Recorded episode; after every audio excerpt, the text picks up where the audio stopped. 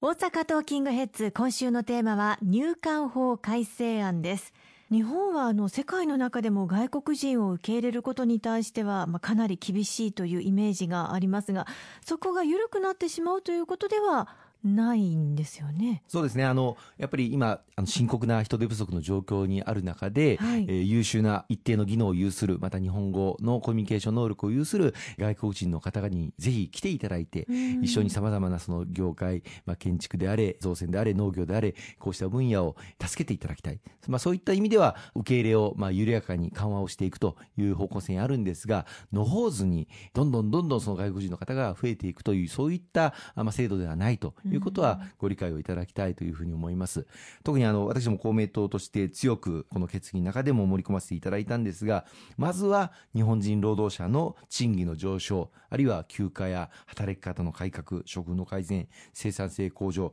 これを徹底的に追求をしていただくことが各業界大前提であると。うん、その上で人手不足が、まあ、深刻な状況が拭いされないという業界に限って外国人材を受け入れると、まあ、先ほどからの繰り返しになりますが、そういった、まあ、制度にすることができたということをどうかご理解をいただきたいというふうに思うんですね。また合わせて、これまでも外国人の方を受け入れる様々な在留資格がありました。はい、例えば技能実習制度とか、うん、あるいは留学生という在留資格で来ていらっしゃる方もたくさんいらっしゃいます。今実際日本では170万人を超える外国人の方がすでに働いておられます。しかしそういった方々に対する、まあ、日本の、まあ、受け入れ環境の整備というのは実は十分に整っていませんでした。あの技能実習、これはあの海外途上国への日本の技術を移転することを目的に3年間、5年間日本に受け入れている制度ですけれども、残念ながらその技能の移転を目的にする本来の制度の趣旨とは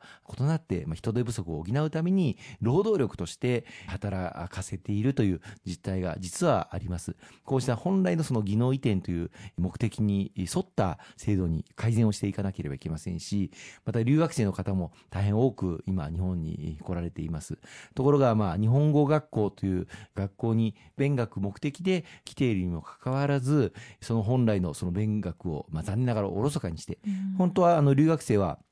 まあ、資格外活動として週28時間しか働くことはできないんですけれども、はい、これが時間をオーバーして実際には働いている学業を行うという本来のその留学生の制度をきちっと活用していない留学生が大変多くいます。こうしたこともきちっと適正に見直していく必要がありますし、その日本語学校あるいは日本語教育のあり方というものも質を向上させていく。本来のその日本語教育のあり方というのはどういうものなのか、また日本語の教育水準、日本語のレベル、こうしたものをきちっと整備をしていくということも大事なんだと思うんですよね。日本語教師をされている方、たくさんいらっしゃいますけれども、ええ、残念ながら今、日本語教育を行う日本語教師の資格というのは国家資格はないんです。はい、また日本語教師のその資格、日本人であれば大体誰でも日本語を教えるんじゃないかというようなあのイメージもあったりしてですね、きちっとしたその日本語の能力水準というものも整備されてこなかった状況にあります。こうしたものもきちっと外国人材を受け入れるのであれば、うん、その方々に対する日本語教育の質の向上、また基準というものもきちっと定めていくということが今非常に求められていまして、こうしたことも徹底して政府を挙げて行うようにということも公明党としてその決議の中に盛り込ませていただきました。まあ、そういったことを行うためには当然予算も確保していく必要もありますし、制度あるいは体制というものも整えていく必要があると思います。さらには新しいその外国人材の方々を受け入れるにあたって、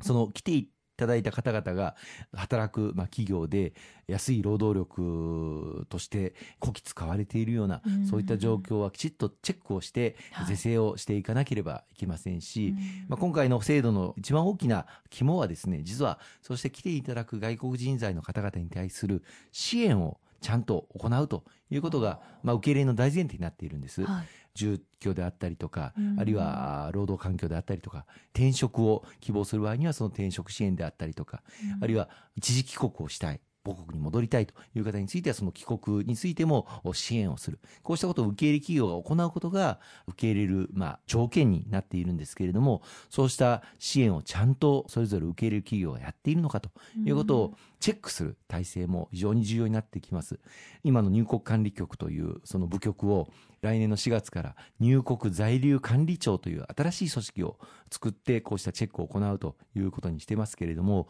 その新しくできる入国在留管理庁がこうした現場で実際に働いている外国人の方々の受け入れがきちっとスムーズに行われているのか日本人と同等以上の処遇が与えられて働かれているのか日本でのその労働基準管理、雇用環境というものがちゃんと保たれているのか、こうしたことを一つ一つ現場に赴いてチェックをするという体制も整備を十分に取っていかなければいけないということも、えー、私ども公明党として今回の決議でさせていただきました。まあ、大事なことは来ていただける環境をちゃんと作っていくということが大事なんだと思います。できる限り優秀な方、優秀な技能を持つ方、またあの将来